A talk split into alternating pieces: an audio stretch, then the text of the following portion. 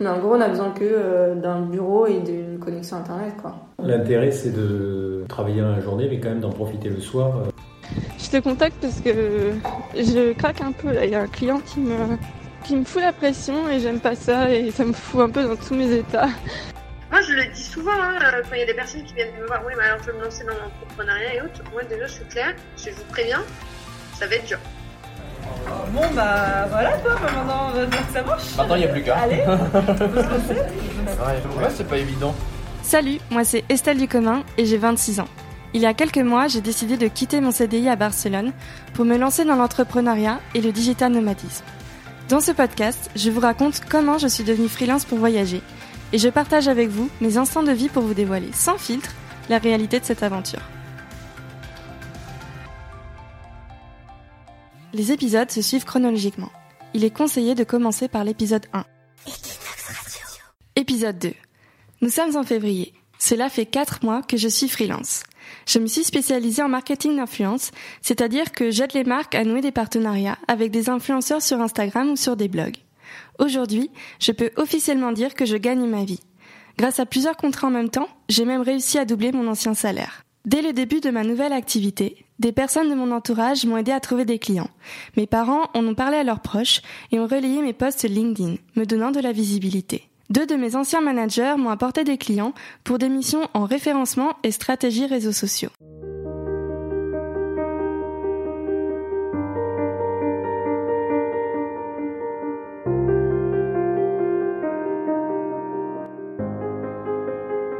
Mais le bouche à oreille n'a pas été le seul facteur.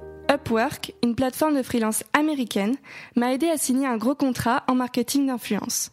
Une marque de brassière pour femmes souhaitait de la visibilité avec des influenceuses. Bingo, c'était pile ce que je pouvais offrir.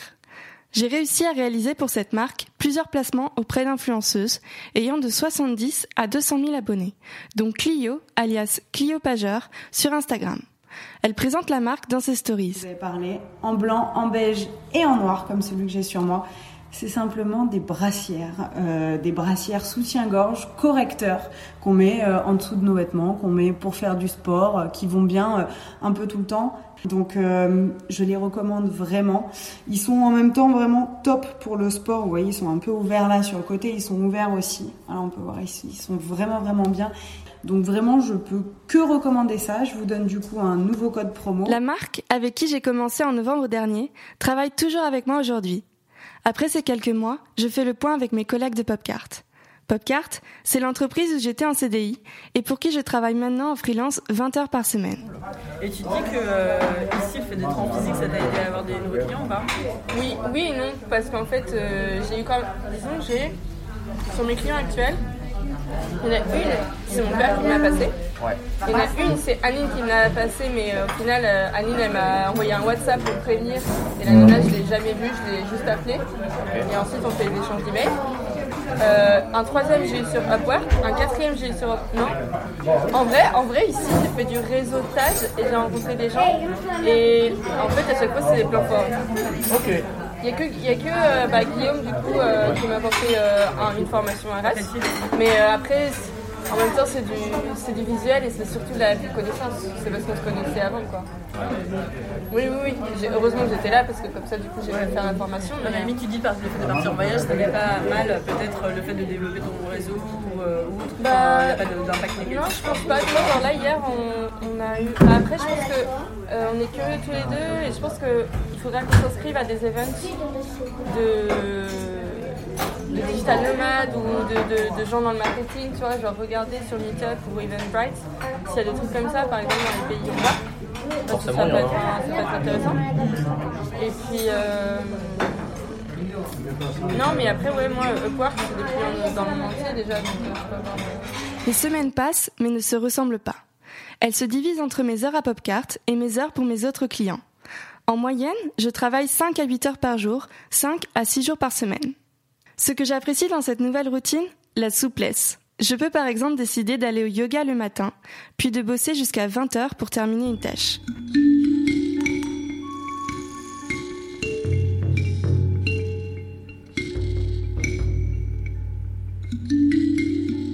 Maëva Laloum, professeure de yoga privé à Barcelone, avec qui je pratique le yoga depuis plus d'un an, est aussi une de mes clientes. Je l'aide à développer ses partenariats B2B pour qu'elle puisse donner des cours de yoga en entreprise. en fait, il faut faire naître l'intérêt. Genre là, je suis en train de dire euh, que bon, on s'est parlé il y a deux ans, etc. Que maintenant, je suis en freelance et que maintenant, je travaille avec Maëva Laloum, une professeure de yoga qui enseigne euh, dans les euh, entornos privados como corporativos. Et là, je lui demande si elle est intéressée avec son entreprise et je lui dis, bah voilà, elle est, elle est professeure depuis deux ans. Et dans toutes les entreprises où elle a enseigné, elle a pu observer comment le yoga a aidé euh, ses employés à réduire le stress, à augmenter la, la, productivité, etc. Euh, et là, ce que je peux mettre, c'est Yaseke, euh, Mr. Donc ça, c'est, ça, c'est le deuxième mail, d'accord Ouais. Il y a...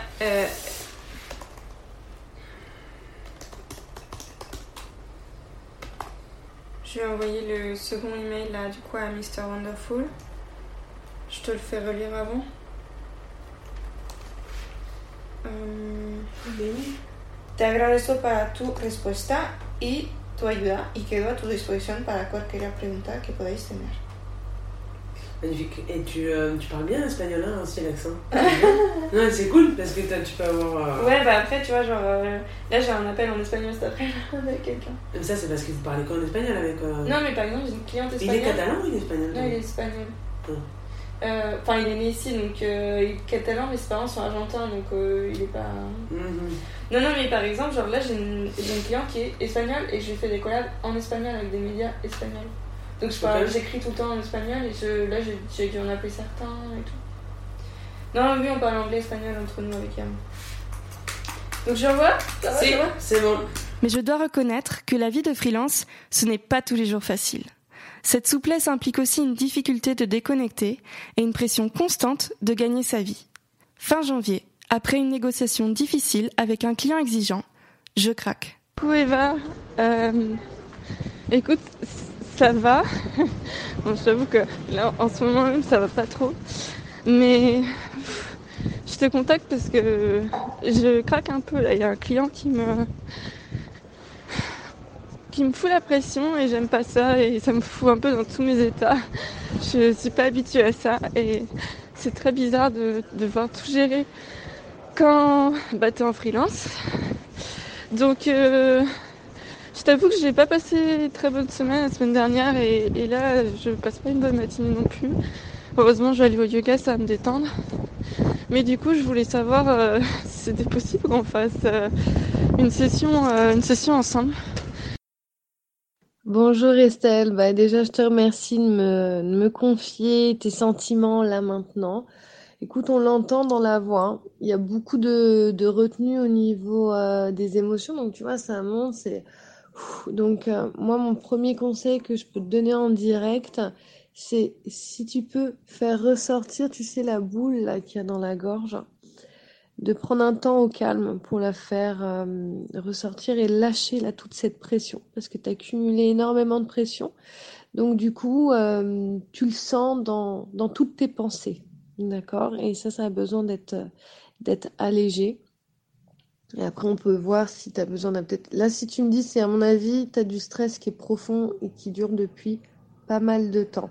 Profite bien de cette séance de yoga. Surtout va dans, plutôt dans la séance relâchement physique que spirituel du yoga. Parce que ça va vraiment t'aider à aller dans la réalité et à lâcher prise sur ce qui se passe au moment présent et non dans la... Parce que je sais, moi j'ai fait du yoga. Donc c'est mon, petit conseil à moi. Et, euh, et tiens-moi au courant. Eva Le Demé est spécialiste de la gestion des émotions et du stress. Je l'ai rencontrée à plusieurs événements de networking et j'ai tout de suite pensé à elle lorsque j'ai ressenti la difficulté de garder mon calme dans des situations stressantes. Nous avons convenu d'un appel téléphonique pour qu'elle puisse me donner ses clés pour gérer mon stress en tant que freelance. Sur ce que tu as dit au début, donc euh, ouais mais alors euh, j'ai pleuré, etc. Comment je pourrais faire bah, la prochaine fois pour le gérer autrement? Il faut se rendre compte déjà qu'au début, bah, ça va t'arriver encore. Ok, ça faut l'enregistrer ça va à nouveau t'arriver. Parce qu'en fait, tu es dans un moment où tu prends confiance. Et la confiance, elle vient dans l'expérience. Donc déjà, ce que tu viens de faire, ça va faire que la prochaine fois, tu vas le vivre différemment. Ok? Mm. Au niveau émotionnel, il va falloir mieux te connaître à ce niveau-là. Parce que du coup, là, tu t'es rendu compte que l'éthique est quelque chose qui est vraiment important pour toi. Mm. Donc du coup, c'est des choses qu'il faut parler au préalable à tes clients. Mm. Ça, c'est comme ça que je travaille. En fait, dès le début, il faut que tu sois clair, mais aussi, avant, c'était pas clair parce que tu es en train de te découvrir aussi professionnellement. Mm. Tu fais de la découverte aussi. Donc, c'est le, moment aussi de poser des bases, de, de voir ce qui se passe, et puis après, voir par rapport au marché, parce que le marché, il est important, hein, parce que si t'as pas d'argent, euh, t'avances pas en tant Mm. qu'entrepreneur. Mais je suis très jeune, enfin je le sais. J'ai trois ans d'expérience au final euh, dans le monde du travail, donc c'est quand même très jeune pour se lancer en freelance. Et je sais que des fois, je me retrouve bloquée et j'ai cette envie, tu vois, de demander à quelqu'un de m'aider, mais je sais pas vers qui me tourner parce que je suis toute seule. Enfin, je suis toute seule. Non, tu vois, j'ai mes parents, j'ai mon copain, enfin j'ai d'autres amis qui peuvent me donner des conseils. Mais c'est jamais pareil, tu vois. Et j'ai un peu l'ancien réflexe de, tu vois, de demander comme ça. Et je sais pas quoi faire du coup quand j'ai j'ai pas ces réponses-là, que j'arrive pas à me trouver à trouver la réponse toute seule. C'est génial, là, c'est top ce que tu dis, c'est tu dis, bah oui, je suis jeune et je me découvre. Donc déjà, tu as l'humilité, l'humilité, c'est une base pour l'entrepreneur, c'est sûr, parce qu'on s'en fiche de l'âge. hein. Il y a des gens qui sont très jeunes, qui font des choses absolument géniales, enfin, top quoi, dans l'entrepreneuriat. Donc ça, toi, tu as ta valeur, tu as ta personnalité, quel que soit ton âge, ça c'est clair et net. Euh, la solitude, c'est une des un des piliers en fait de l'entrepreneuriat parce que même euh, quand tu es entrepreneur et tu as des employés, tu as toujours cette solitude dans le fait qu'il faut prendre tes décisions, il faut que tu suives ton instinct, il faut que et tout ça bah c'est sûr tu vas avoir de la pression. Mm.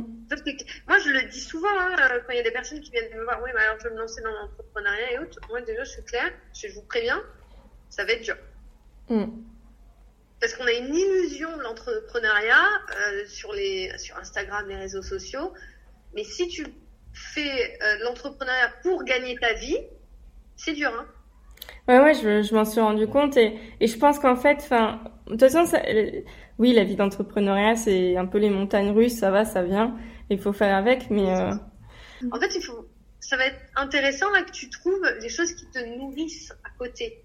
mm, te nourrissent vraiment dans le sens euh, bah, les moments de solitude même. Attention je, sais que tu as un copain et que euh, et l'autre ça c'est- ça c'est clair on a des amis mais ça n'empêche pas que quand tu vas travailler tu seras seul. Quand tu devras prendre des décisions tu seras seul. Et d'ailleurs je te conseille d'être souvent seul pour prendre tes décisions parce qu'à la fin du mois c'est toi qui fais le taf. À la fin du mois c'est ton salaire. À la fin du mois donc ta responsabilité.